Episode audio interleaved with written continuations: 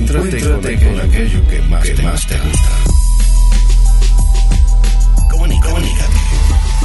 Radio Mar del Plata, arroba gdsradio.com.ar Invierno 2021. Uno más entre el montón. GDS, siempre en movimiento.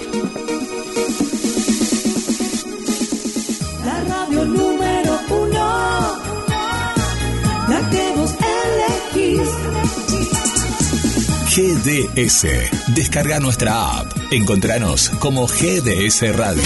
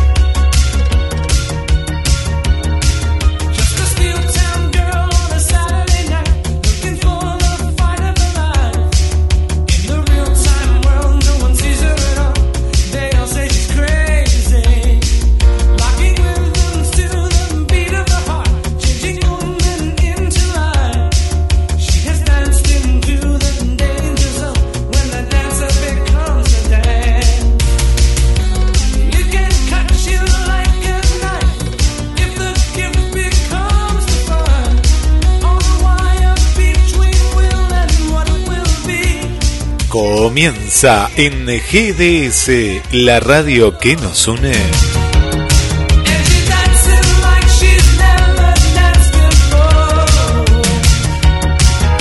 El clásico de todos los martes a la tarde. Conexión con las estrellas. Todo el mundo del espectáculo local, nacional e internacional. Momento retro, entrevistas y vos como principal protagonista. Y le damos la bienvenida a la conductora y creadora del programa, Marcela Laura Fernández. Hola Marce. Hola, hola Guille, buenas tardes a todos. Bienvenidos a GDS Radio, Conexión con las Estrellas, en un día hermoso. Qué lindo día. tanto frío, ¿viste? No, no, ah, comenzó frío, eh, te digo, pero pero es primaveral. Ahora está estamos con 14 Sí. grados ahora, 14 grados de temperatura. Ya, Y cada vez está tardando más el, el, el sol en ocultarse, ¿viste? Sí, sí, qué linda, qué se nota ya. Sí, sí, la verdad que el eh, no sé, yo sería el hombre más feliz del mundo si viviría en el Ecuador, pero ¿qué pasa? O en alguna isla así paradisíaca donde el frío no no exista, pero ¿qué hay ahí? Hay tornados. tornados, Hay huracanes, inundaciones, catástrofes. Entonces prefiero eh, tener frío, tener frío, estaciones, por lo Es que, menos. te- es que tenemos todos nosotros, en realidad. Sí, sí, Todas las estaciones tenemos. sí, es No así. podemos quejar. No, no, pero no, ten- tendremos que viajar. Cuando hace frío nos vamos más a la punta ahí bien del norte. Y, Ahí hace un calor, Jujuy y todos esos lugares. Te lo recomiendo, ¿no? En noviembre, más o menos. Yo siempre No. recuerdo que a- a- ahí nos escucha eh, Mariana de Concordia y cuando yo fui hacía como 60 grados, parecía, ¿no? Y era, era insoportable, vos sabés que yo rogaba y mirá que estaba en un hotel, más que un hotel, era un hotel tipo spa, era, ¿viste? Un lugar donde había termas, eh, tenías aire acondicionado, todos los lujos, pero vos salías, pues tenías que salir en algún momento de ahí, y era asfixiante, ¿no? Era, era, era, esto era diciembre, enero, era, no, los últimos días de diciembre, ahí, ahí era. No, te lo regalo, una humedad que vos decías, Dios mío, y, y bueno, pero hay que acostumbrarse, hay, son temperaturas Bueno, extremas. yo en el 80, en el 80, que no estamos con el clima como ahora, Sí, sí, que, viste, con el agujero de ozono y todo. sí, En Misiones fui hasta la catarata, catarata del Iguazú. sí, Yo me tenía que ir, era cuatro años, tenía desnuda tenía que estar sí. En las cataratas. sí. Era noviembre más o menos. Eh, eh, no, es impresionante la como ahí, como No, el sol, ¿no? Como calienta. no podés respirar, sí, sí, sí, es algo No. que no, no te, te, te asfixia. Pero la gente que está ahí está acostumbrada, ¿eh? es como todo, ¿no? Te, te acostumbras a temperaturas eh, extremas, ¿no? En, en este caso. Sí, sí. Eh, sí. sí. Bueno, la que, el que está re- eh, recorriendo todo Mar del Plata, si te, te cuenta es Darío. Es Darío. Le mandamos un abrazo, si está por ahí. Estaba ahora, hace un ratito me mandó ahí foto del grupo, em, Sí. en el homenaje a, a- a los caídos de... eh, a los caídos. al- A, los, al hundimiento, ¿no? San Juan. Del Ara San Juan. San- Sí, sí. Sí, sí. Eh, y bueno, hablando de Darío, que es fanático, hoy sería el cumpleaños de Al- Alberto Olmedo. El negro Olmedo, sí, que nació allá por... el-. ¿Qué año? 36 Sí, me parece, ¿no? Creo que 88, sí, me parece que sí, porque 88 me parece que cumpliría hoy. Sí, sí, que, que...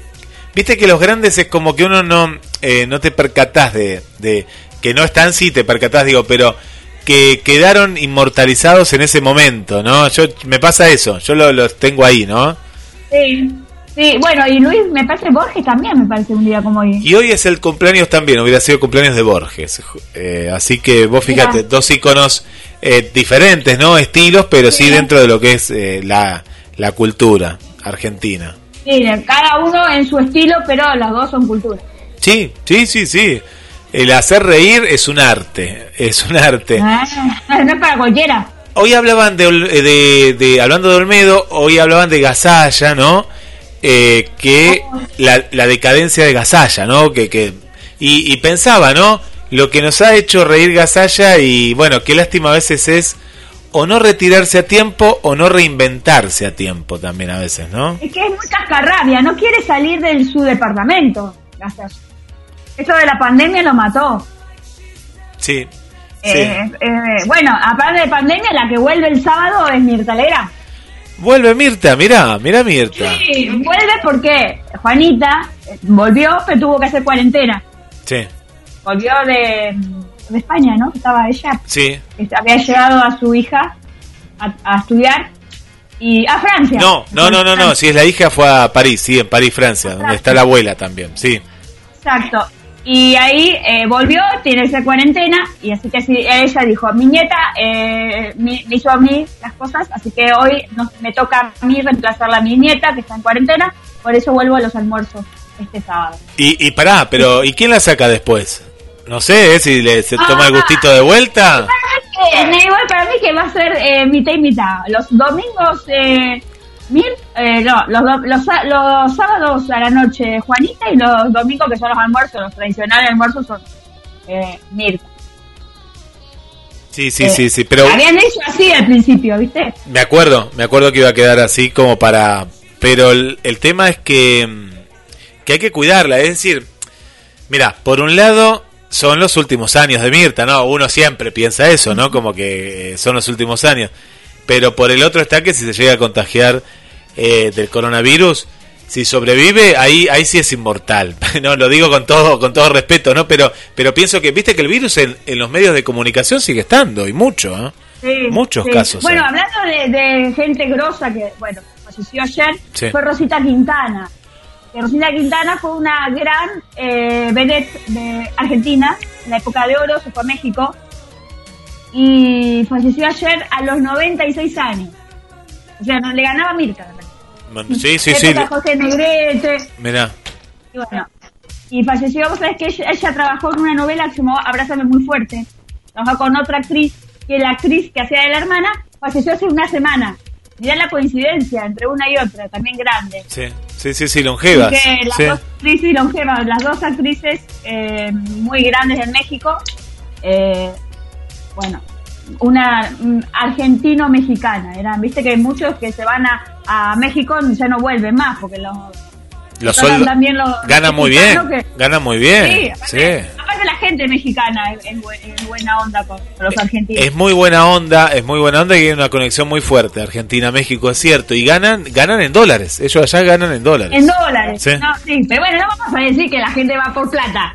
Eh, bien. yo pienso, yo Marce te digo, con la malaria que hay acá eh, en el mundo actoral, pero ¿sabes qué? Van por los dólares, sí, y ya que está que lo traten bien, ¿no? En lo posible.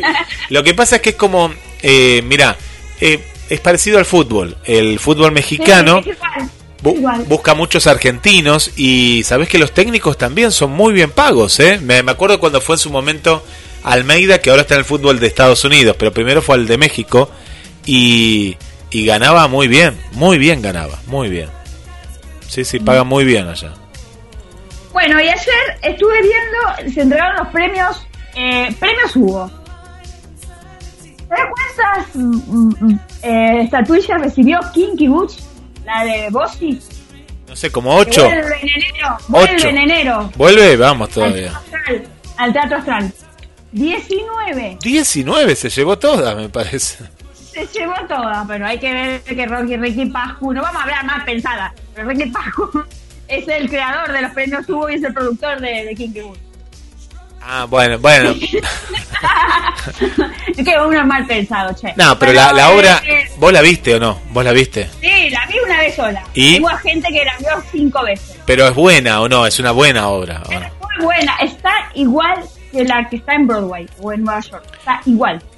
Bueno, y si, si tenés que compararla con otra obra, ¿hay, hay, una, ¿hay una comparación? Me parece que no, no sé, de ese estilo. No, ahí no, Hello Dolly es la que está. Ay, ayer unas caras tenía Lucía Galán y Julián Galán ganó como mejor eh, protagonista musical. Y ganó como mejor eh, masculino Fede- Fernando Dente. No le dieron a, a Bossi en la estatuilla, ¿eh? Podría haber un repartido ahí. Pero bueno, el compañero de Fernando Dente, que es un re buen cantante, fue el, el mejor eh, masculino, ¿no? El protagónico masculino. Así que, y ella- bueno, y Lucía Galán fue como Hello Dolly. Y la dirección fue eh, de artista también para, me parece que para Kinky Butch. Y bueno, estuvo Arturo Puig, eh, Bossi, Broutis también estuvo, que no ganó. ¿Y cómo, cómo, cómo fue, Marce? Eh, ¿Había gente en el lugar? ¿Era más virtu me- miti miti? En realidad estuvo a través de YouTube, se hizo la transmisión. Está Ah, buena. Ah, pero cada uno estaba en su casa o en su lugar de, de un No, no, estaba en el Teatro Astral. Ah, era en un teatro. Bueno, bien, bien ahí, con un teatro. Bien. Era en un teatro y solamente fueron los que nominados, no fueron otros. Estaban todos, eran una butaca de mil personas, serían 200 personas que habían estado. Y estaban todos separados. Eran como si fuera una obra de teatro. Bien. No, porque Pero, este, este sería el primer el primer ejemplo de premios, ¿no? Así en vivo. Pasó con Luis Ventura, pobre? Que no, no tiene los Martín Fierro. ¿Qué pasó con los Martín Fierro? No Eso sé. debe estar re enojado porque ve todo lo de lo de los premios esto es para matar. Lo que pasa es que el Martín Fierro, ¿cuándo tendría que haber sido? ¿Eh? Mi- mitad- Junio, julio, ¿no? Claro, pero todavía ahí estábamos. Yo pienso que, que ahora en el ahora el año que viene lo va a poder hacer, me imagino que sí, sí. Todavía, acuérdate que para junio tuvimos ahí un encerrados un tiempo más también, todavía estaba más, más mucho más estricto, mucho más estricto estaba. Eh, me parece que la época si si me decís que mañana son los premios se harían de una modalidad similar a la que a la que estás contando. Exacto, exacto. Pero bueno, estuvo muy bueno, aparte de YouTube, como tres horas el premio. ¿eh? Mira, y no lo pasó ningún canal de televisión, solo YouTube. No, y no, y no lo dijeron, no, estaba en- pero está bueno, vos es como, es como otra plataforma más. ¿Sí? Es como si, viste, ahora Sí. ven las telenovelas, las series y todo, no se dan en canal de aire, se dan por plataforma. Sabes que yo estaba, estaba consultando sobre esto, ¿no? Porque acá en el programa hablamos y mucho, de, pero en las nuevas generaciones, estaba consultando a una chica de, de 14 años y sabes que ellos ya no ven más televisión, ya la televisión no existe, la televisión como nosotros la conocemos, ¿no? Es decir, ha quedado por un público viejo, ¿no? El que ve Canal 8, Canal 10, toda gente con todo cariño, ¿no? Pero hay gente grande, gente grande que nosotros en parte estamos dentro de ese público, ¿no? Porque nosotros venimos de la generación de mamá y papá que veían noticiero, entonces nosotros vemos noticiero. Menos, capaz que ahora menos que antes, pero vemos. Pero las nuevas generaciones no existe eh, el tema de lo que es televisión ni radio FM. Tam- le digo, y una FM no, no escucho radios digitales. Entonces yo ahí le dije de la de GDS, dice, ¿por qué? Porque, claro, porque hoy todo, todo pasa por el celu. Y, y una radio, Ah. por, por ejemplo, una radio como la nuestra, como GDS, no necesitas auriculares, ¿no? ¿eh? Y ahora, ahora está muy de moda eso, a ver un video en YouTube, a ver tal cosa, a ver, escuchar un podcast. Me dices, no, podcast sí escucho. Y a, a mí eso me interesa mucho porque toda nuestra generación todavía tiene un trecho largo, ¿no? Pero me parece que te digo, 20, 30 años, 40 años, por decir un poco más, olvídate la televisión de aire, va a ir perdiendo fuerza paulatinamente todo esto. Por eso, Eh, bueno, los, los ratings te das cuenta. sí, ya está, ahí te das ¿Cuánto cuenta. hizo Tinelli el lunes? 8 puntos. Un desastre. Eso lo hacía, lo hacía, me acuerdo, el peor canal, el peor hacía ese, ese puntaje hace 20 años atrás. El peor, era malísimo eso. Sí. Pero eh, 10 puntos de rating tuvo solamente Canal 13 en todo el día. El mayor rating. Eso lo tenía, Nada. eso lo tenía Canal 9, como un éxito. Canal 9 tenía así, uh, llegó a los 9. Sí. Eh, me parece a mí que tendrían que renovar a Adrián Suárez, lo tendrían que sacar.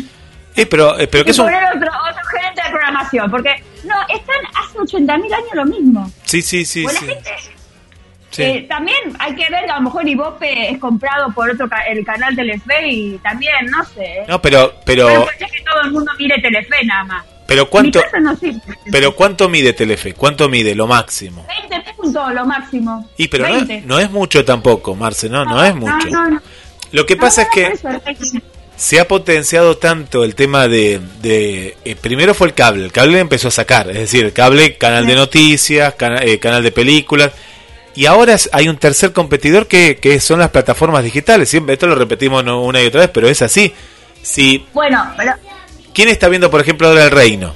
La, eh, esta miniserie... yo, Yo- no, vamos a hablar. yo ahora, también. Yo la estoy mirando. Claro. Ya la terminé. ¿Y, y dónde? Ah, no, yo no la terminé. Ojo, ojo, no, spo, no spoilees. eh. ¿cu- ¿Cuántos capítulos son? 8. Bueno, yo estoy por ahí, voy por el 6. La terminaré en esto, en esta semana termino. Pero lo que voy, ¿quién mide el rating de del reino? Nadie.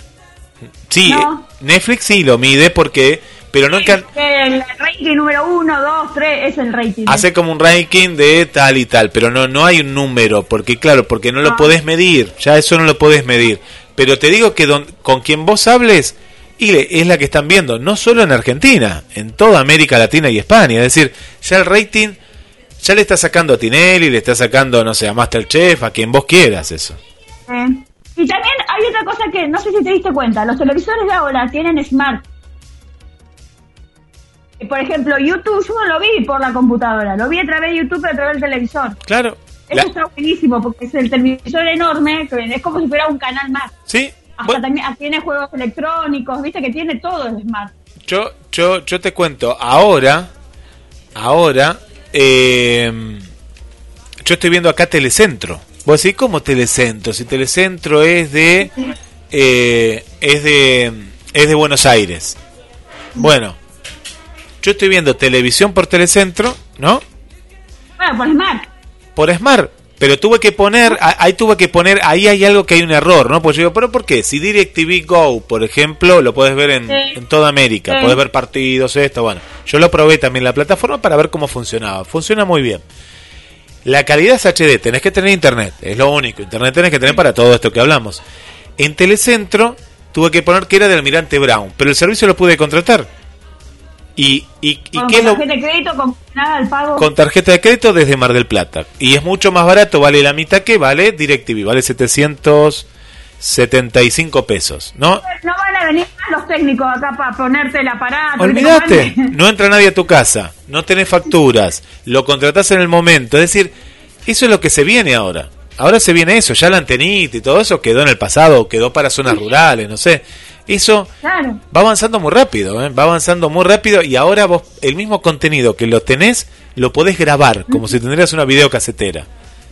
Ah, tenés razón. Está Pero bueno. Los smart también se graban. Claro, el Smart graba Sí, o si no el sistema graba también. Entonces, es decir, ha quedado ha quedado un público obsoleto, que es la gente grande que de a poco mm, ya no va a estar más por la cuestión de la vida y ellos ellos se están preparando para ese momento y después van van a en un momento dado, te digo, Van a volver, te van a como ahora, viste que tienen los, los aparatos LP, viste que otra vez los, los, los No, discos. pero quedará, para mí queda para coleccionistas, porque eso igual lo tiene Eh.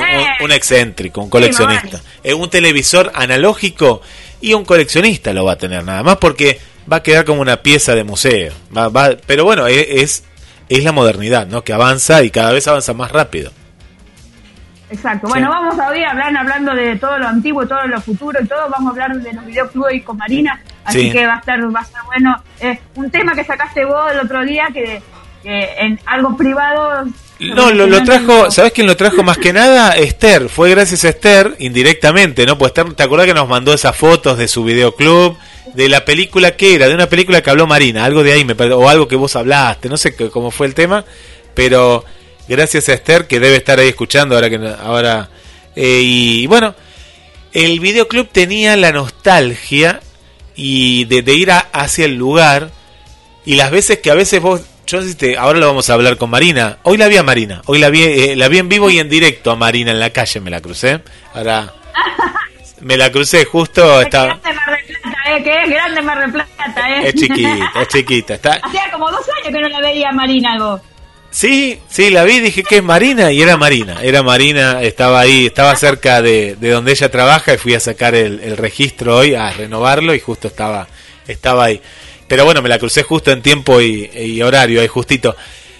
Y, pero vamos a hablar de este tema, ¿no? Que extrañamos eso nosotros, tal vez, ese encuentro con eh, ir a un videoclub, una salida eh, como hasta familiar, porque uno ve en familia el videoclub. Hoy en día el Mm. videoclub es eso, es ver qué película y en qué plataforma tenés, ¿no? Si tenés varias. Claro, es parecido, pero no es lo mismo. Y Es parecido porque vos, eh, esos armarios, viste, que ponían comedia en un lado, suspenso del otro, y vos te ibas para el otro lado, las bélicas, las western, Sí. ah, viste, que yo voy a de contar, voy a contar algo que yo tenía mi propio videoclub, pero se lo voy a contar ahora en el próximo bloque, lo cuento.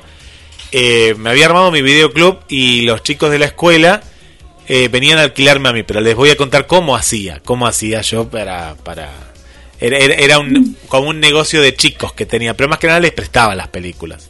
Pero tenía... ¿Los afiches también los tenías? Cuando el afiche ya lo bajaban del videoclub de la esquina, yo se los pedía. Le decía, no, guárdame el afiche. Sí, y yo tenía un cuartito arriba en el cual yo pegaba los afiches y lo había decorado todo con afiches de Depredador de esa época. ¿Qué otra Tenía papá por siempre, tenía papá por siempre. Ah, vos tenías ese. Y qué lindo eran los afiches, eran de buena calidad, eran papel acerado. Eran, eran- enormes, eran enormes. La del cine eran más grandes que las del videoclub. Sí, sí, sí, sí. Bueno, li- lindos recuerdos que bueno, ahora vamos a compartir con, con toda la audiencia que ahí veo que está, ahí están preparados, están saludando. Así que hay mucho. Bueno, ¿y qué, qué? Bueno, y el reino. ¿Qué te Vamos pareció? A del reino. A mí me encantó. Está muy, está- no, bueno, los actores son, son increíbles. A mí me encantan. Uno-. Nancy Ducán, mi manera de pensar no me gusta, pero eh, políticamente. Sí, sí. Pero es una buena actriz. Es No, sí, sí, hay, hay que separar eso. Yo siempre te digo, Marcia, hay que separar una cosa Diego de la otra. Peretti también, que no es del mismo palo, porque casi todos eran del mismo palo. Aguada, estaba Alejandro Aguada también. ¿Viste el personaje que hace? ¿Cuál es? Pará, no lo vi yo todavía, o aparece en los... hay algunos, mira que algunos que no son irreconocibles ya. Están grandes, ¿viste? Pero no lo vi yo todavía Aguada, me parece que Aguada no lo vi. ¿En qué capítulo aparece? ¿En los últimos? En, eh, sí, en los últimos. Ah, no, no lo vi. Aguada no lo vi, no, no, pues lo ubico y no, no lo estaba viendo, no, no, no lo vi. A Daniel Fan- Fanego está también, ¿no? Que es el papá de... Sí, claro, el papá de, mm, de ¿cómo se llama? De, no, de, Del Chino de Darín. Julio, personaje, el Chino Darín. Qué lindo que es el Chino Darín. Sí, sí, cómo, cómo se está... eh, se está pareciendo mucho al papá y pues yo lo vi en otras películas. Tiene ojos azul, eh, tiene ojos marrones, ¿viste? Sí, sí, él tiene ojos marrones. sí. Mira, los ojos del- se abrió un gran debate. eh, hablando hablando de, de lo que trata la, la, la miniserie, vamos a contar de qué se trata, ¿no? Se trata de un candidato evangélico cristiano que va a la vicepresidencia y no esto esto lo contamos porque pasa eh, hasta en el Sí. en los avisos, Latinoamérica. Claro, entonces ¿qué pasa? El presidente, el candidato a presidente lo matan, ¿no? Eh, y queda él. Y ahí empieza a ver el conflicto porque salieron esta semana las iglesias cristianas, evangélicas, a decir, no, pero esto no es así, que esto no es así. Yo te puedo decir, yo investigué en un momento dado a- a- a- al movimiento, y el que yo investigué, te digo que está muy bien hecho, está, es igual, es igual, yo te puedo decir, viste la par- hay una escena, contamos así, pero por arriba, que simulan un exorcismo a- al... Sí, Bueno. sí, sí. Yo eso lo viví, y, y vi lo, Chino Darín. Claro, yo vi lo, lo, lo- lo falso que era, como en la ficción. Y el pastor este me hace acordar mucho a un pastor que ahora ya no está, no está entre nosotros, pero tienen como ese...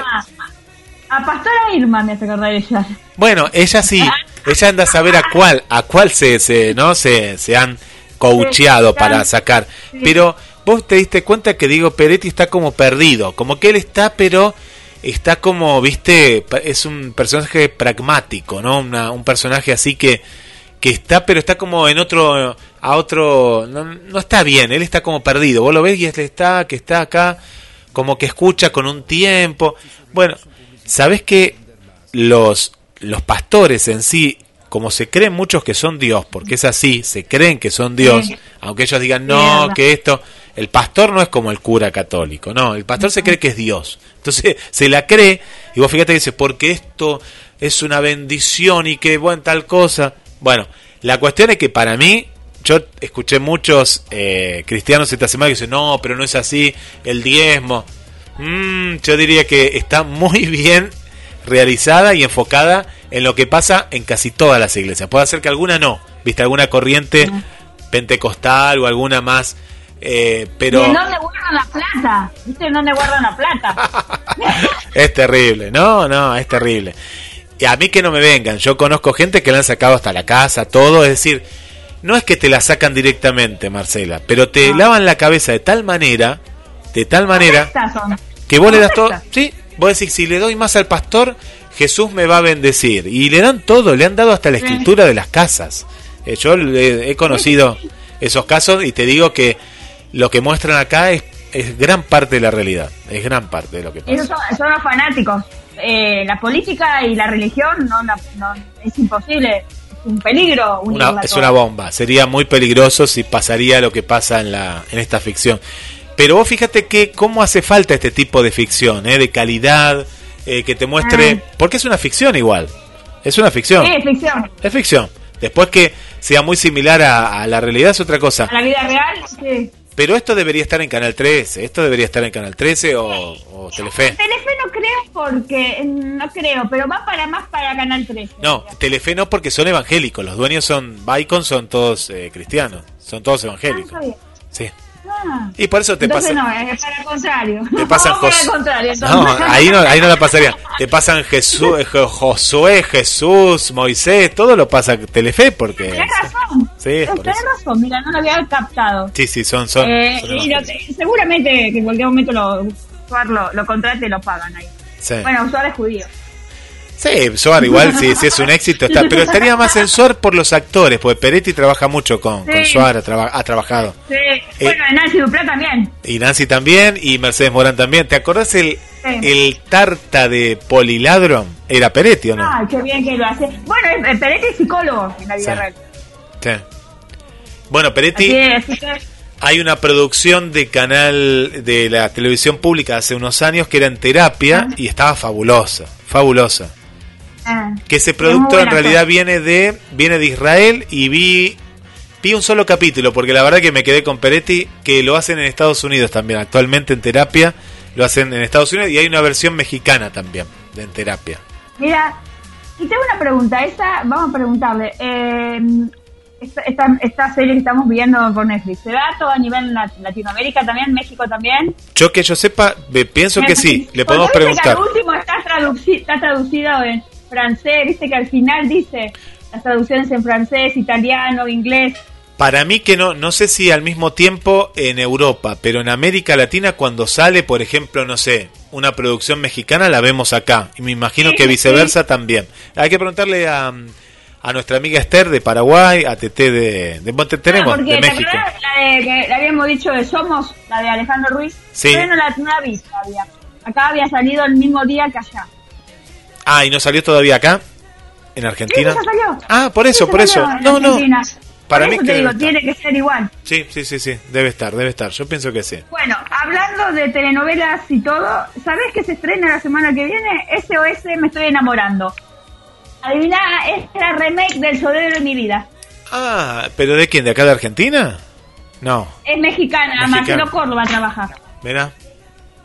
Mira. Y es la versión es la versión de eh, Daddy Brieva, eh, Andrea del Boca, que la hace Andrea del Boca, la hace Gran Castillo, y el programa de eh, Daniel Arenas, el, el personaje de Daddy Brieva. No vas a comparar, Daniel Arenas es hermoso.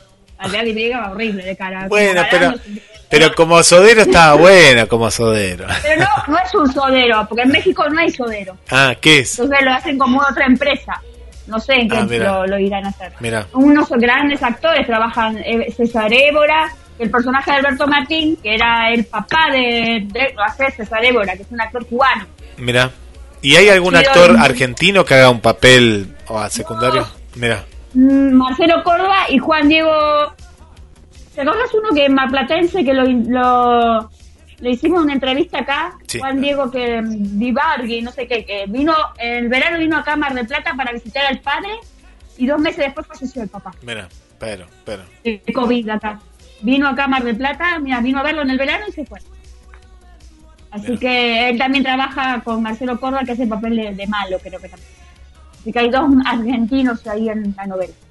Qué bueno. Bueno, ¿y se va a ver dónde? Sí, En- se va a ver en a las Netflix. 10 de la noche, no, No. de las estrellas. Ah, el canal de las estrellas. Las estrellas como siempre. Así que hay una novela nueva. Y bueno, Ernesto La Guardia está haciendo que no se sabe cuándo va a empezar. Bueno, ahí, ahí, ahí nos va a contar. Vamos con la música Vamos. antes que entremos con Marina. Claro que sí. ¿Viste la nueva de Manela Parra? Está sacando un tema todo lo, toda la semana. Tema, te tuve, el- te perdí con Muñoz.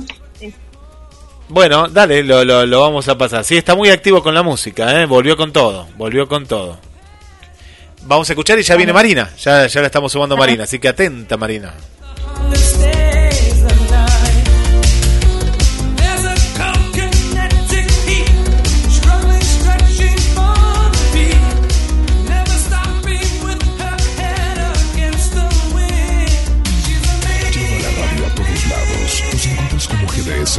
Play Store, App Store, Windows Phone y BlackBerry. GDS, siempre en movimiento. Perdí una parte de mí, se ido muriendo lento.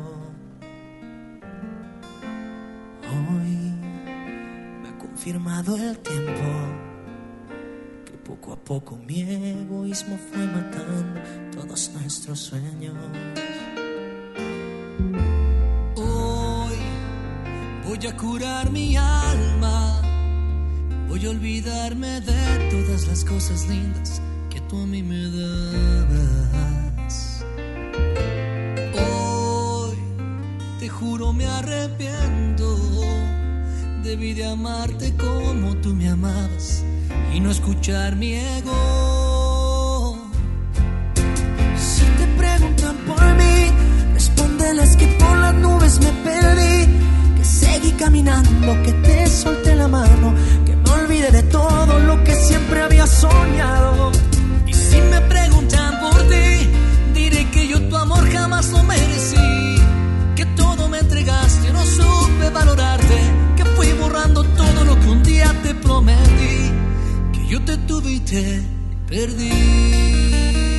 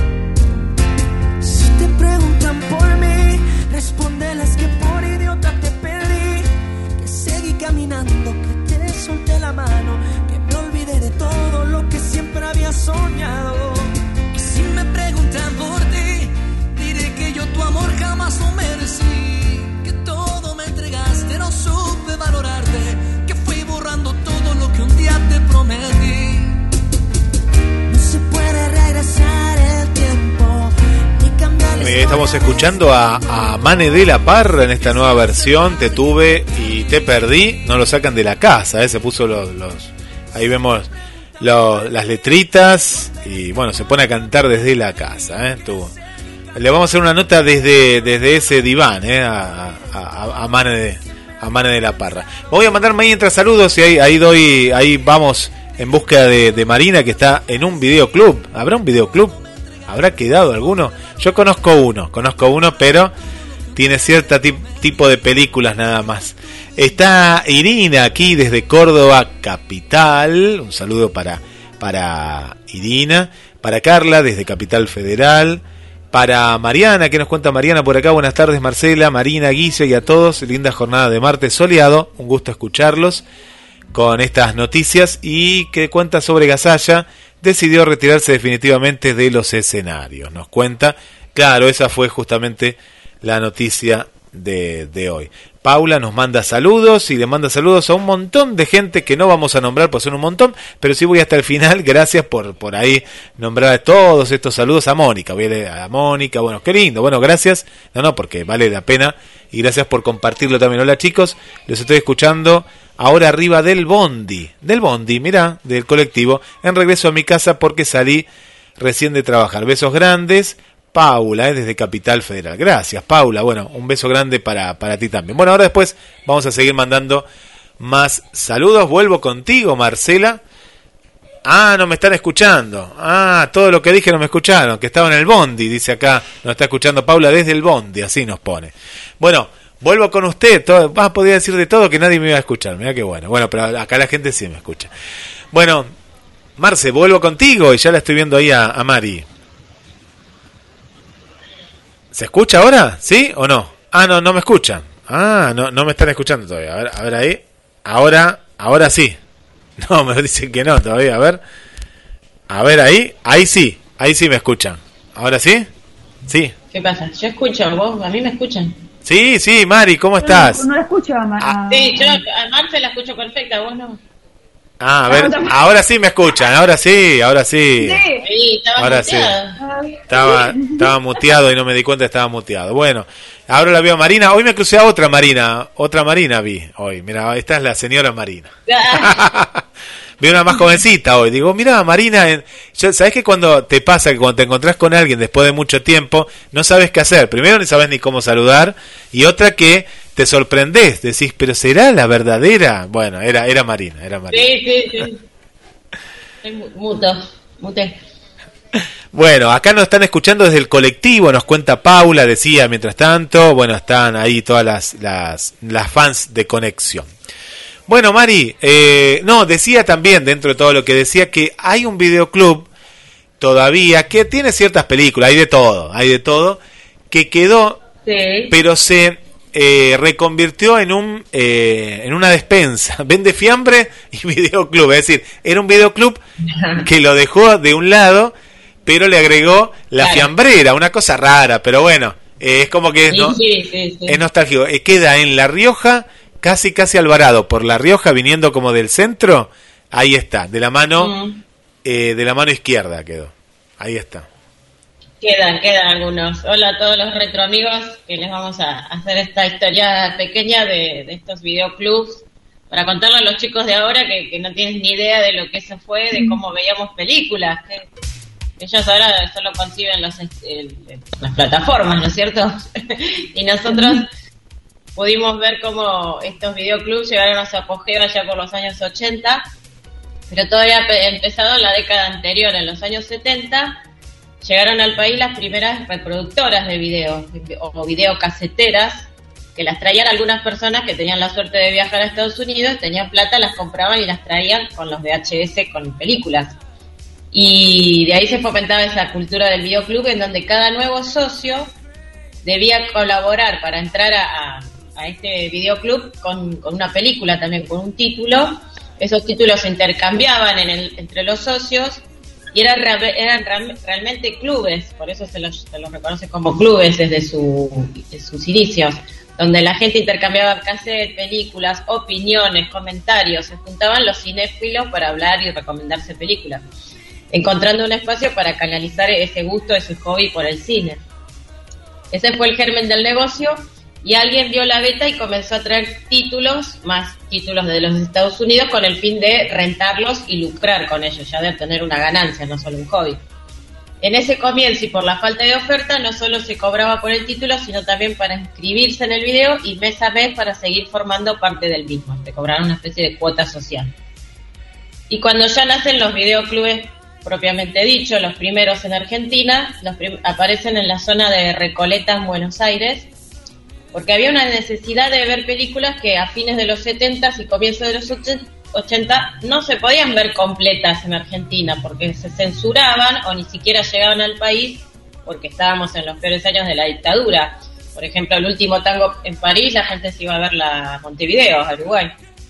acá, ni siquiera se estrenó y otras se estrenaban censuradas, con cortes a lo loco. Algunos de los primeros distribuidores fueron Eurovideo, Video Láser, Lucian Films, Trans Europa y luego los más populares de los 80 como ABH, ABH Video y LKTEL. El crecimiento del sector estaba ligado directamente al aumento en el mercado de la venta de las reproductoras o videocaseteras o grabadoras de VHS, como se les decía a mediados de los 80 entonces empezó a expandir con fuerza el fenómeno de los videoclubs y porque ya todas las familias eh, de clase media, todas empezaron a comprarse la videocasetera. Se compraban la tele y la videocasetera ya era como algo más que como la licuadora, tenía que estar sí o sí en casa. La rentabilidad era elevada ya que la inversión de una película en VHS se recuperaba con 15 alquileres. Enseguida le sacaban la ganancia. A los videoclubes el proveedor le vendía un pack de títulos entre los que se incluían algunos de alto interés, de mediano y de escaso interés, además de la compra por catálogo. Esto se mantuvo hasta el año 93. En esta etapa el cliente se hacía socio, alquilaba los títulos por 24 horas, en algunos locales también se alquilaban reproductoras, se introduce la variante del abono mediante esta modalidad el socio pagaba por adelantado el alquiler de 10 películas a un precio conveniente para ambas partes. Avanzando a los 90 tuvo su apogeo y saturación también, claro, llegó un momento que había tantos videoclubes tres por cuadra, como, los locutorios, como los locutorios. Sí, sí, pues así. Y más, más la piratería y la aparición masiva del cable hizo que se retrajera el sector del videoclub en ese entonces el cable era más económico que un abono y tenía una amplia oferta de canales, incluso el caso de HBO, que hoy es un canal premium, pero cuando recién llegó Cablevisión me acuerdo que estaba HBO y con unos títulos bárbaros. Entonces los videoclubes buscaban estrategias como promociones, tres películas al precio de dos, o bajos precios, si la película era antigua te la cobraban menos. Para 1997 llegan los primeros reproductores de DVD ya al país y con ello las primeras copias en DVD para alquilar en los videoclubes. Esto significó el, relanzamiento del sector, ya ahí nos olvidamos de los cassettes enormes esos que, llegaron en un primer momento, porque el DVD, bueno, tenía obviamente mejor sonido, mejor calidad. Y el principio del fin, ¿cómo fue? ¿Cómo se empezó a caer todo este fenómeno de, de los videoclubes? La piratería, por un lado, bueno, porque hasta hace pocos años, antes de que aparecieran masivamente Netflix y todo esto, se acuerdan que se vendían en la calle en las copias de películas, que solo a los videoclubes los mató también, se vendían por dos mangos.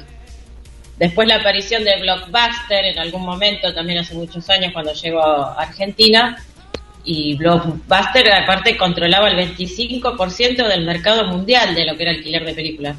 En 2004 tenía 9.000 locales en todo el mundo pero ¿te acordás, Mari, que... María, acá Blockbuster eh, tengo en la memoria como que llegó tarde. ¿Te acordás que en Estados Unidos hacía años que estaba? Sí. En Argentina como que llegó y duró, pero duró poco. Después hasta Blockbuster mismo también se fundió. Claro. Blockbuster puso el pie en Argentina cuando ya se empezaba a caer todo esto de los... ¿No? Ellos presentaron quiebra ya por el 2009 y después ya se cayó en todo el mundo. Sí. sí. Y bueno, eso, y sumado que en los últimos años aparecen estas plataformas que decíamos hoy, como Amazon, Netflix, ahí eh, terminó de, darle el, golpe final al negocio de los videoclubes. Bueno, ¿cómo eran, no? Para contarle a los que no, no, lo vivieron, ¿cómo eran? Primero que nada, en cada barrio tenía su propio videoclub. Y era la única forma de elegir una película sin ir al cine y te tenías que hacer socio, inscribirte y, en y la historia era que alquilaras películas. Los videos tenían en sus estantes, todos ubicados en pasillos, con los films clasificados por género, a veces decían terror, comedia, o por temáticas, los infantiles, los estrenos clásicos y adultos, o no que no sé cómo le metían, que eran las pornos, que esas estaban como. Las miraba de reojo, no quiero que me vean mirando la- las tapas de las pornos. Claro, y te la tapaban, te la tapaban un poquito. ¿Te acordás que te la, te la ponían así con un film, un papel algunos? Sí. Estaba buenísimo. Bueno, eh, es decir, que había de todo, de todo podías alquilar ahí de- para todos los gustos. Eh, para alquilar un estreno muchas veces tenías que anotarte hasta en una lista de espera si estabas en un Sí, videoclub donde es había verdad, pocas es copias verdad, y todo sí. el mundo quería ir a ver, como decíamos el otro día, que una de nuestras oyentes contaba que Jurassic Park eh, iba de mano en mano. Bueno, a veces hasta te tenías que, que anotar en listas de espera para, para eso tener la suerte de llegar cuando la devolvían. Era toda una ceremonia en estos locales ir y, y mirar esos carteles cinematográficos. Uno se colgaba mirando los afiches con los actores. Podías pasar horas leyendo los argumentos en las cajitas, porque Sí. La gente que las cajitas de cartón, donde venía eso estaba vacío en los estantes, y vos lo dabas vuelta y te decían el argumento, quiénes actuaban. y uno a veces estaba ahora mirando a ver de qué se trata esto. Y también era un lugar ideal para socializar, que eso se perdió tanto hoy que nos quedamos encerrados en casa, ¿no? Y porque se conocía gente con gustos en común. Mucha gente se ha puesto de novio, ha hecho amigos con gente que se cruzaba en los videoclubs todos los fines de semana. Sí. En el país llegaron a existir más de 10.000 locales. Para el 2019 quedaban 200. Suponemos que después de la pa- pandemia el número bajó considerablemente. El otro día yo encontré una notita y, eh, que en Capital, en Buenos Aires, ya quedan 10. Nada. Nada, no es nada. Sí, quedan. quedan. No es nada. Sa- claro. ¿Sabés qué? Acá quedan algunos. Acá quedan, pero Sí, algunos quedan. algunos perdidos. Acá en la vuelta de mi casa hay uno, pero que también ya es más chiquiosco, es de todos, y- pero tiene sí, sí. El, el- el tema es que viste que el DVD también ya murió casi, ¿no? No sé, o, o se te rompió el láser y No, nadie ¿quién te... se compra la reproductora de DVD ahora? ¿Quién Nadie. Antes sí, el DVD Los llegó... La tenemos. Claro, pero Quedó, capaz... pero- Y si se te rompió, viste, ya después la dejas ahí en, en, en desuso. Lo que- El Blu-ray, el Blu-ray peor. No, El no. Blu-ray fue, fue un fra- Fue un fracaso. fracaso. Blu-ray fracasó. Lo tenés, No solo vos lo tenés. Solo vos, Marce, lo tenés. Nadie más. En Mar del Plata solo Marcela lo tiene. Sí, muy poca gente lo. Eso también, eso no, no tuvo el éxito que se Pero- esperaba. el Blu-ray. pero ¿por qué? No, no Porque- fue el- también, claro. Claro, pero no podías, no, pero tampoco lo podías copiar, ¿viste? O no, no se puede copiar. O era complicado. Sí, sí. Eso también. No, no, no, era complicado. Sabés que en mi, en mi casa eh, éramos piratas, ahora que vos lo llamás así, porque teníamos una Noblex, cuatro, cuatro de cuatro cabezas y una Sony de seis. Y las copiaba, yo las copiaba. Hasta que venía con un sistema, mirá, porque yo era todo un experto, tenía 12, 13 años. Algunas no te la dejaban Sí. copiar, tenía un sistema anticopia que te salía Sí. mal la copia, ¿viste? la. No podía. Yo me compraba, si tendré una foto ahí, debo tener los videos todavía, y le, le hacía mi propia carátula. Y, y qué video, no era el Ecatel, Marina, no era AABH, no era Gativideo. ¿Cuál Sí. era el mío? GDS Video le ponía. Ya de chico estaba medio loco y le ponía todo GDS Video. Qué buena, qué buena. Y venían los chicos, venían los chicos y, y vos podías grabarlo en SP o en LP. En LP que era la cinta, ¿se Sí. acuerdan? Te duraba el doble. Sí, Gra- me acuerdo. grababan Mi Norma, mi Norma era los que tenían Sí. el y el. Y yo le, le metía tres películas y se la ponía por, por ejemplo, si era Estalón, le ponía tres de Estalón, ¿viste? Las grababa así. No, era todo un experto, ¿eh? Todo un experto era. Organizado. Y los chicos, los amigos decían, Guille, ¿puedo pasar por, por tu casa y me llevo una película? Bueno, ¿cuál querés? Entonces lo anotaba, no, no le cobraba nada, por la verdad que no, no. Tenía que haber sido más lucrativo. Decía, bueno, te llevaste Rambo 1, 2 y 3, ponele. Bueno, te llevaste tal, las románticas, todo. Y tenía mi video. La trilogía. Era un adelantado, era un adelantado. En mi casa, en mi pieza, eh, todo el coso lo eh, tiraba, sacaba las cosas, viste que tenía ahí los juguetes y tenía todo, eh, me acuerdo, la biblioteca era lleno de videos y después me había hecho otra repisa arriba, ya no, no daba basto, pues grababa y grababa. Y bueno, No sé para qué era para eso, porque después yo no las volví a ver. Era, a veces era un, era un hobby hermoso. era un hobby, era un hobby. que- ¿Sabes lo que grababan los capítulos de las telenovelas? Mirá, Claro, te podías grabar de la tele. sí, de la tele también. Eso grababa siempre. Y Sí. lazos familiares las tenía todos los capítulos. Hasta hace poco los tenía. Todos grabados. Sí, ocupaba mucho. Pero qué bueno. Y me acuerdo que una época lo que decías que no se podían grabar las películas, No. incluso cuando vos la alquilabas, tenían una. En, la, en, esa, en ese lomo tenían como un holograma, El holograma. que decía que era antipiratería. Sí, con eso vos sabías que no, no la podías regrabar. no. Eh, las películas, eh, acuérdense que se tenían que devolver rebobinadas. que si Uh, ¿te no, acordás? Tenés razón, sí. te cobraban multa algunos si no devolvías rebobinadas. Es verdad, mirá, En es Estados verdad. Unidos- Sí. En Estados Unidos estaba el lema Be kind, rewind. Sé, sé bueno, sé amable, rebobinala. eh, también eran muy estrictos en el día y en la hora de devolución. Al menos que sea medio amigote tuyo el empleado, te, te cobraban un día más, incluso si no la devolvías el día que la tenías que devolver y todo. Te cobraba más, sí, sí. Al sí. En una época, bueno, para los chicos de hoy no tienen ni idea, eran tres pesos alquilar un video. Un video, tres Sí. pesos, ponete.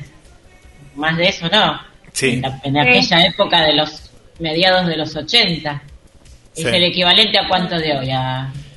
Hoy están, los, hoy creo que los alquilan por 90 pesos, 50, 60, se- depende. Sí, sí. Menos de 100 pesos hoy. Y, y sabes lo que vi, Mari, ahora, pero, pero esto es nuevito, ¿eh? Algunas plataformas, eh, como, no sé, Movistar, Claro Video, pues está Claro Video también, te alquilan una película entre, depende de la película, si es media berreta, 35 pesos, 45 y como Claro. y hasta 90 pesos, pero te la alquilan por 48 horas de manera digital. Es como otro, es diferente a, a lo que vemos en la plataforma. Sí, es algo Sí, nuevo, igual es algo sí. nuevito esto. Sí, sí, mira qué bien. Al menos, podemos decir que al menos dos generaciones de cinéfilos se criaron y se formaron gracias al VHS. Por ejemplo, Quentin Tarantino fue uno de ellos que trabajó en el videoclub Archives en Manhattan Beach, en Los Ángeles, y él siempre le dicen, a él, a él cuando los hizo famosos y le preguntaban en qué escuela de cine estudiaste, decía, no, yo no estudié cine, yo vi cine, porque trabajaba en el videoclub, se veía todo, y bueno, somos muchos. Y yo me considero también cinéfila gracias al, al VHS, porque desde los 13 años que empecé a ver cine así con, con muchas ganas, como hobby y con mucho disfrute, y yo no tenía cine en mi pueblo. El cine más cercano Claro. estaba a 20 kilómetros y traían la película de moda cada fin de semana, cada tanto, hasta que en un momento cerró el cine en los 80 también, así que yo no tenía la posibilidad de ver en cine lo que me gustaba.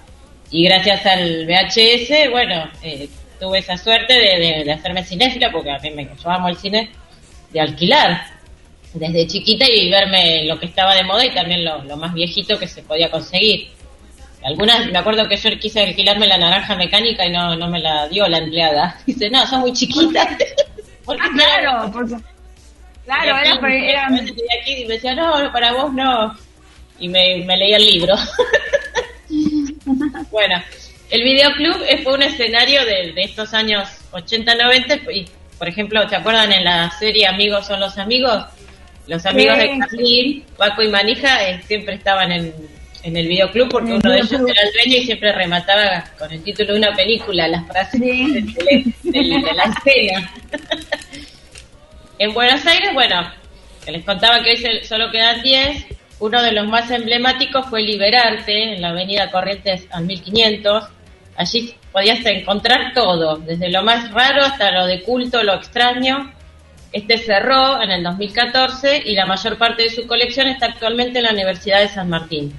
Y los que quedan en Buenos Aires, eh, la mayoría que, que, que sobreviven, algunos han hecho esto que decíamos de poner también venta de golosinas, de como un mini kiosco para sustentarse, pero también dice que se sustentan porque queda, queda un grupo de gente que todavía busca ver esas películas que ni en Netflix se consiguen, que en la tele ya no las puede ver porque la tele es todo con cortes, y que algunos las compran también. En la Avenida Corrientes está Claro, lleno de, ahora está lleno, en la, calle Corrientes, en una esquina, donde ves Sí. toda antigüedad. Corrientes y Rodríguez Peña. Sí, Sí, eso es ahí. así. En ese puedes conseguir de todo. Sí, de todo, y está bueno Todos los porque... tiempos. la- de todos los tiempos, está bueno. Y algo que se perdió, que, que hoy ya no lo vamos a, a volver a recuperar, era ese trato personalizado que había cuando ibas a alquilar. El que te, te- te atendía, que podía ser el dueño o un empleado, te hacía recomendaciones según tu gusto, tu edad, te decía qué director estaba de moda, qué actor, y si tengo la última de Stallone, o qué sé yo. Y siempre te llevabas, si no, si no sabías qué llevar, el, el empleado te, te asesoraba extraordinariamente. Esa es otra de, de las cosas lindas que nos dejaron esos años del videoclub. Exacto. Sí, sí. ¿Cuál es la que más recordás vos? ¿Cuál es la que siempre te llevabas? ¿Tenés alguna, Marina? No, yo siempre veía una diferencia. No, no, no, no es que siempre me alquilaba la misma. No, yo no, no, no repetía. No, eso no. No, no. no. Yo era de llevar 10 películas los fines de semana. 10 ¿Y películas. las veías a todas? No, ¿cómo 10 películas? Era de las- todo el día. ¿De en serio? Ay, 10? películas me Pero llevaba. que eras rica, era El no, hasta el lunes. ah, era El nena. abono No. hacías. ¿Qué era el abono? ¿La mejor No, era yo tenía la abono. Ah. El abono era. Ah, por eso. El abono y estaba, me levantaba Claro. a las 7 de la mañana para ver una película. Claro. Estaba loca. Porque llevabas 10 y pagaba capaz que 8, 7. Lo que pasa es que yo al principio alquilaba la reproductora. Entonces me la, Sí. me la, devol- me la devoraba yo. Yo hasta los 18 años no tuve videocasetera. Ah, claro, porque te alquilabas la video, claro. Ah, la Claro, video. entonces era... No, Sí. yo, mi papá no me dejaba. Hasta que no estudiar, no, a los 18 años me la compró. Dice Marcela Claro, que, claro. que vos alquilabas, na- nadie podía alquilar en tu videoclub Volver al Futuro, nadie, nadie, hasta ahora, hasta hoy en día nadie. Mi, pa- mi papá la tuvo que comprar, que me salió mm, hoy en día mil pesos. Me la tuvo que comprar. porque Es más, con mi primo eh, queríamos, como Guille, grabarla de un video casetera a otra. Sí. Y nunca pudimos. Me hubieran papá. avisado, me, me hubieran avisado. que tenía que poner, viste que tenía que poner un cable para atrás, otro Sí, para- sí, otro- sí. otro- Sí, uno rojo y uno blanco, no sé cómo era, y así donde uno ponía rec y el otro la pasaba. Era para audio y para video. Claro. Sí, ¿te acordás? Eh, no, era un lío bárbaro. La primera, eh, eh, cuento una anécdota que ahora mi papá pienso que la puedo contar. Vivíamos en un departamento y él se había comprado la Noblex, la primera, que la debe tener ahí de, de como de museo, ¿no? Y, ¿y qué pasa? Él era muy perseguido, era siempre fue muy perseguido y le había salido como mil pesos porque era cara. Las primeras eran muy caras. La primera era Las primeras sí, las primeras sí. él, él- él era uno de los primeros. Entonces, yo era chiquito y él eh, alquilábamos películas, por ejemplo, en inglés. Entonces, ¿qué pasa? Él, cuando él, vivíamos en un departamento, ¿no? Cuando alguien subía las escaleras, de pronto él corría y, y lo bajaba el, el televisor porque dice, claro, si saben que lo escuchan en inglés, que en la tele, Canal 8 y Canal 10 no pasaba en inglés, van a saber que tenemos una videocasetera y nos pueden robar. Claro, yo, pero para tanto, era, qué exagerado. Y la, y las películas era demasiado, las ponía bajita, porque también podían escuchar los de abajo, que los, los de la calle. Yo digo, qué muy perseguido, era, muy perseguido. Bueno, mi papá la, la, la primera videocasetera me la compró a través de un plan. Mira, Claro. Pagabas cuotas. Como los con cuotas, pero, Sí, o sí. sea, era, era un plan y, y, o sea, no, no, no iba con la plata y la pagaba de una. No, era como un plan en los, en los diarios. ¿Viste que salían Sí, los sí. planes? Que yo, videocasetera, Grundig, todas esas Sí, cosas sí, que hoy en día mucho. La compré a través de un plan, porque no tenía plata, eran carísimos. no, no, eran No, caras. las primeras eran muy caras, sí, muy caras. La primera de mi familia llegó por mi cuñado Horacio, besitos al cielo, que la trajo de Ciudad del Este con un amigo y la pasaron a Argentina de contrabando, no sé dónde fue que la habían escondido, y era re, re linda, era hermosa, y la pagó muchísimo menos que acá, porque acá eran muy caras, sí, tal cual. Después ya se hicieron, eh, se hicieron accesibles.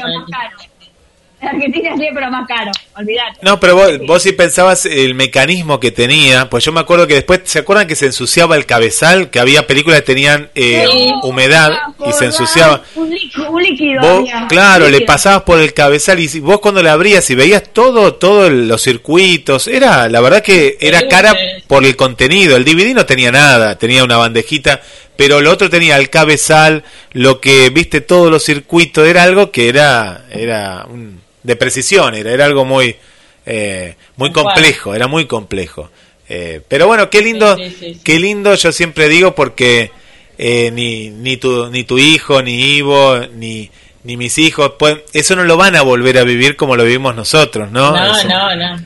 Lo tenés que contar, sí. Y lo tiene que vivir, pues ellos se, andás a ver qué se imagina, o le tiene que mostrar una, pero era algo, algo muy de los, de los 80, ¿no? 90, pero muy, muy de nuestra época era eso, muy de, Sí, una época Algo- muy linda, muy linda. A veces te juntabas con amigos, nada más que yo tenía una, una época, éramos todos los viernes, todas chicas, y bueno, ¿qué alquilamos este viernes? Era juntarnos para alquilar y, y pasar la tarde juntas mirando una película. sí. O un plan familiar era también, a veces con la familia. Y los, adela- los adelantos que tenía, ¿no? Una película te mostraba a veces adelantos de otras, ¿no? Eso lo, lo agregaban a veces. Ah, claro, sí, claro, porque si vos alquilabas, por ejemplo, de VHS, VHS te decía nuestros nuevos lanzamientos, y claro, era como un Sí. tráiler de, de, lo- de otras películas, y vos decías, uy, ¿cuándo, ¿cuándo sale? ¿Cuándo llega? Y ya te... Yo no sabía que... Y todos hacían el sur.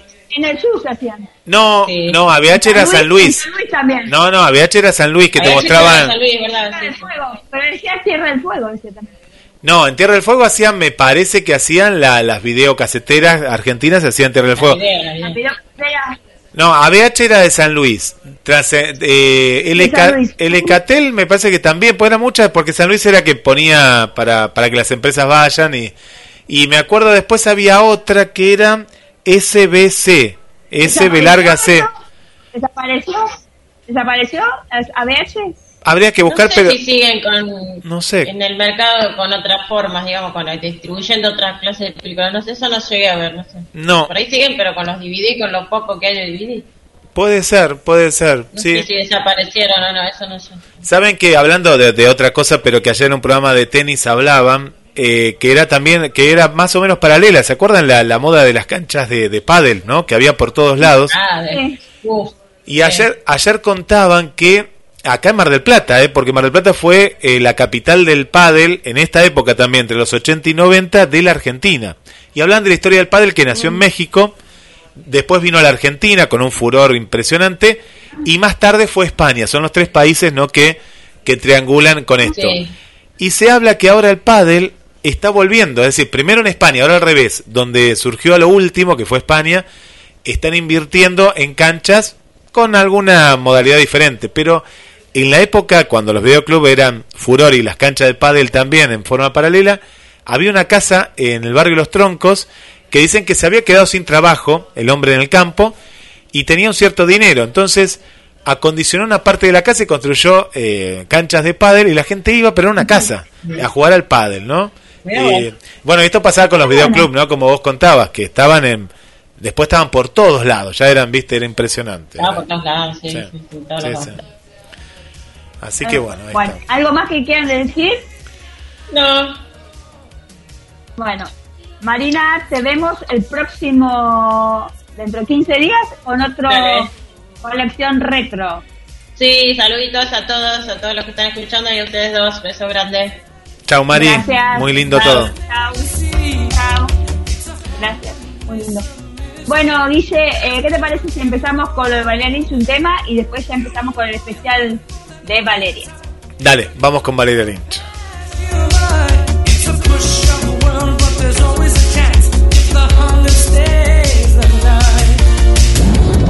La música de la ciudad.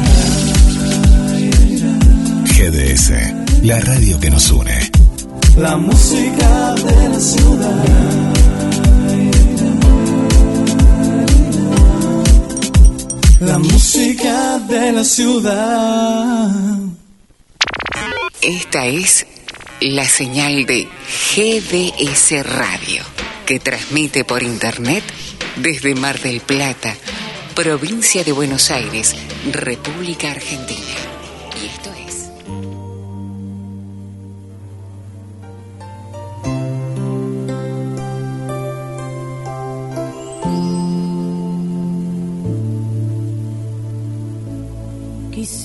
Gritar, tremendo este amor, es fruta prohibida de mi corazón.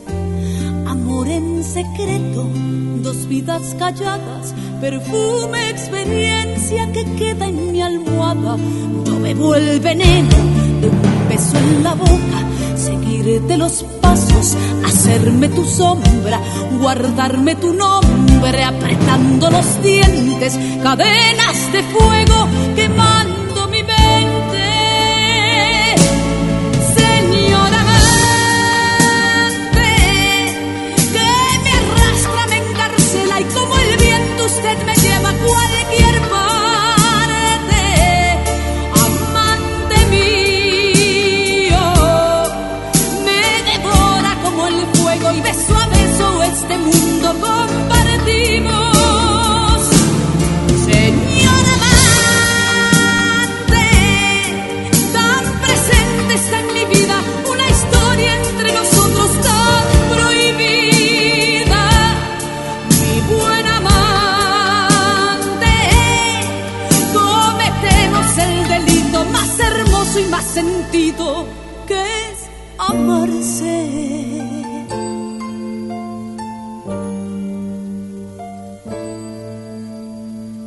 en el cuerpo un gusto a triunfo, mentir que has estado en casa de amigos, volver a esperarte golpeando mi puerta, sentirte tan mío y yo tan entera, yo bebo el veneno de un beso en la boca, seguirte los pasos, hacerme tu sombra, guardarme tu nombre, apretando los dientes, cadenas de fuego quemando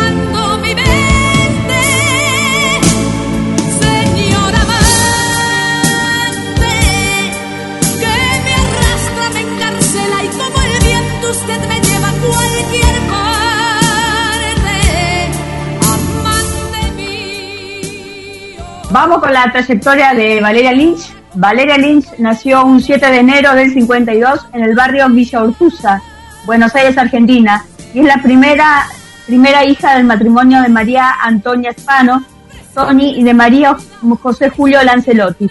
Desde muy pequeña demostró su afición por el canto y el baile, a los 14 años, mientras estudiaba en el colegio comercial Donato Álvarez del barrio La Paternal, definió su vocación y empezó a estudiar canto con Clara Calvo y arte dramático con Dante Shalom.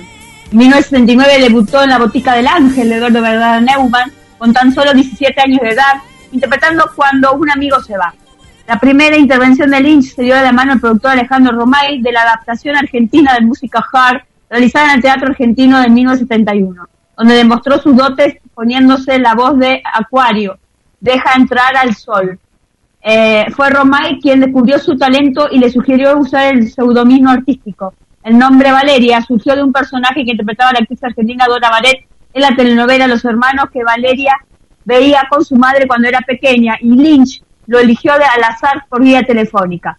El productor Canal 9 Jorge Torres, otra anécdota de Alejandro Romay, es que le sugirió a Valeria operarse la nariz, lo que ella a los 19 años se reiteró en el 84 con el doctor Carlos Elía.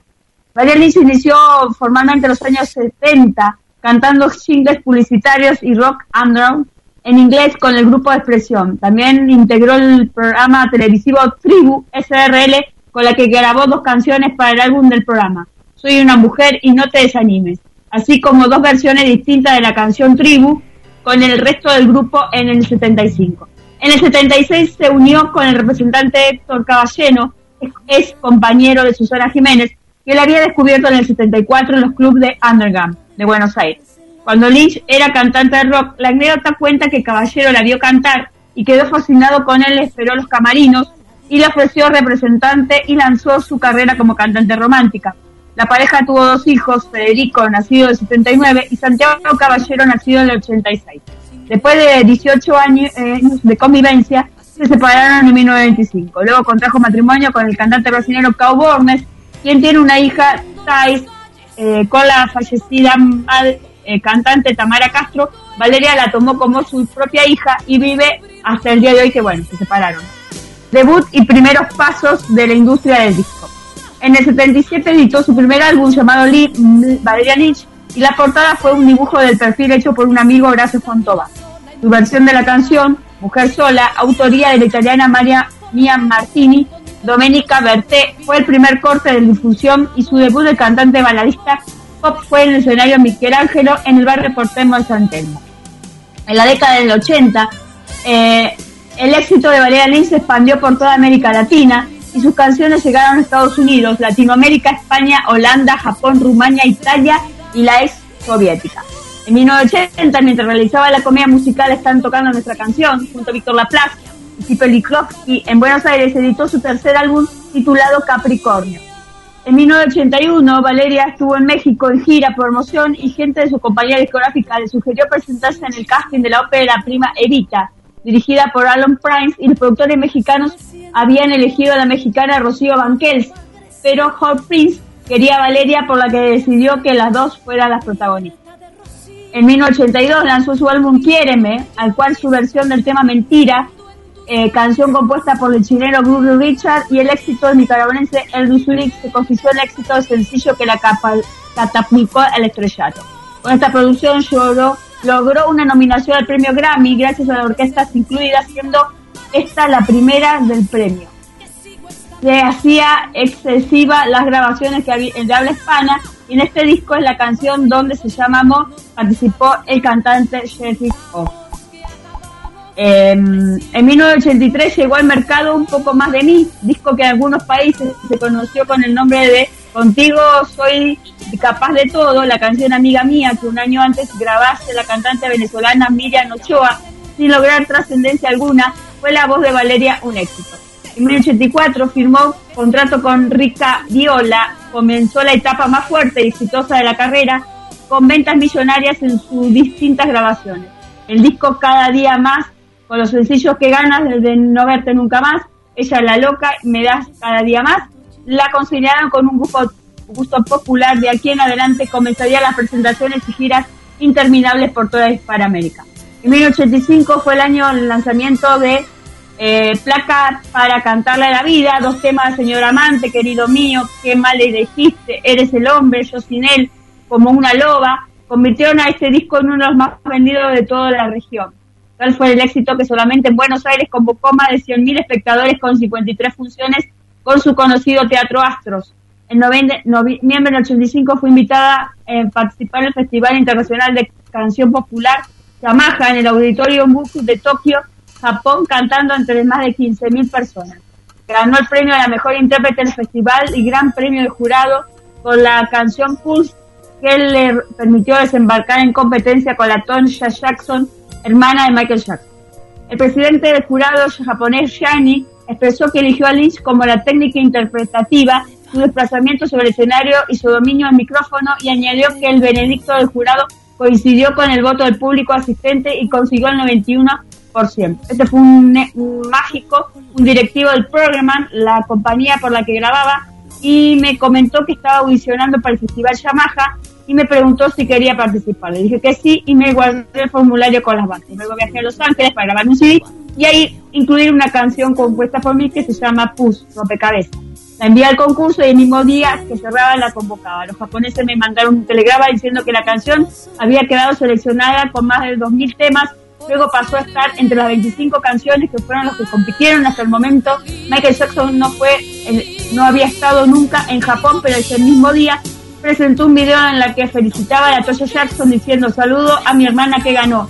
Entonces cuando me tocó cantar en el festival, el jurado se la dio de vuelta al presidente de Chris y le dijeron que si tenía que votar con Incinero se retiraba. Finalmente me votaron a mí como mejor intérprete junto con Italia y como la mejor canción. Me morí, imagínate que estábamos solos, nadie me conocía y recuerdo que el mismo festival yo quería que la periodista de la agencia de noticias EFE me entrevistara y me dijo, ¿tú quién eres? Expliqué que me llamaba Yanis y que representaba a Argentina.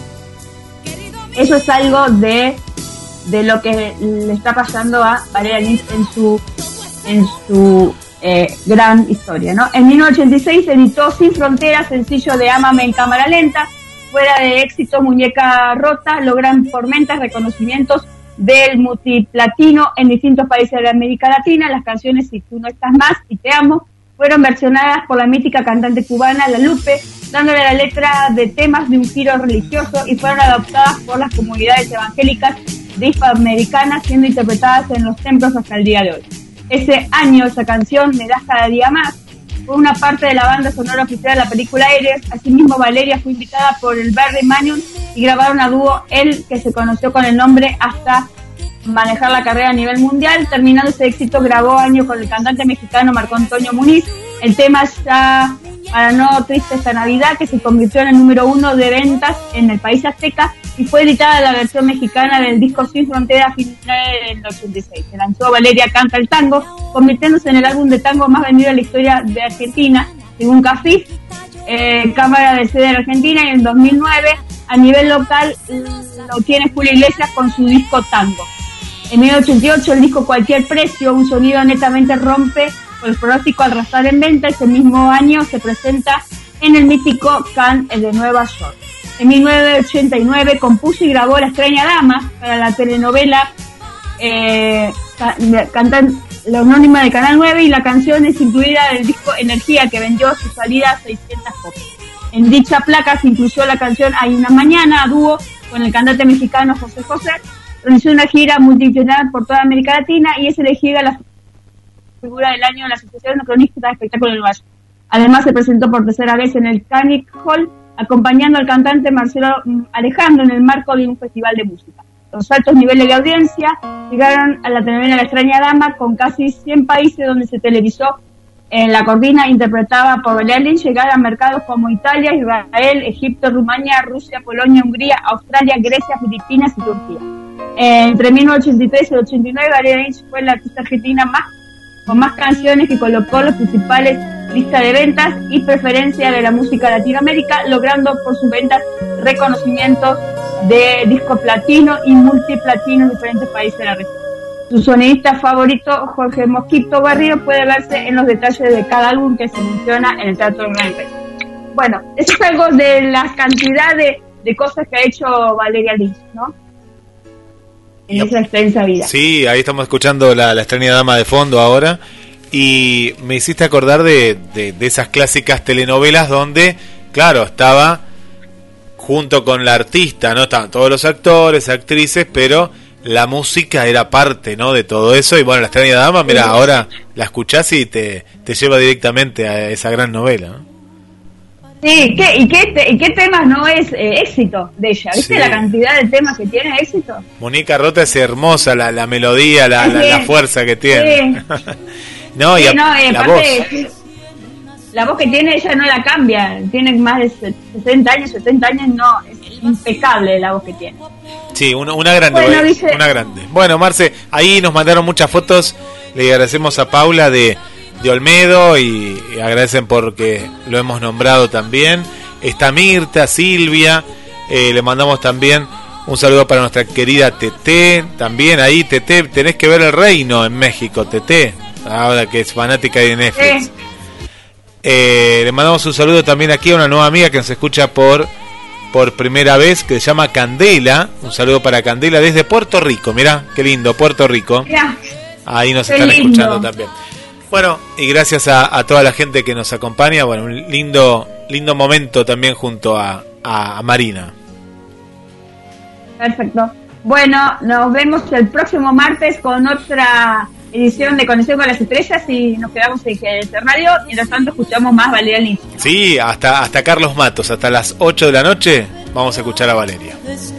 Chau, Marce. Bueno, chau, chau, Guille, chau a todos. descansar hasta encontrar la herencia que dejaste en mi camino. La esperanza fue mi guía, los años acordados.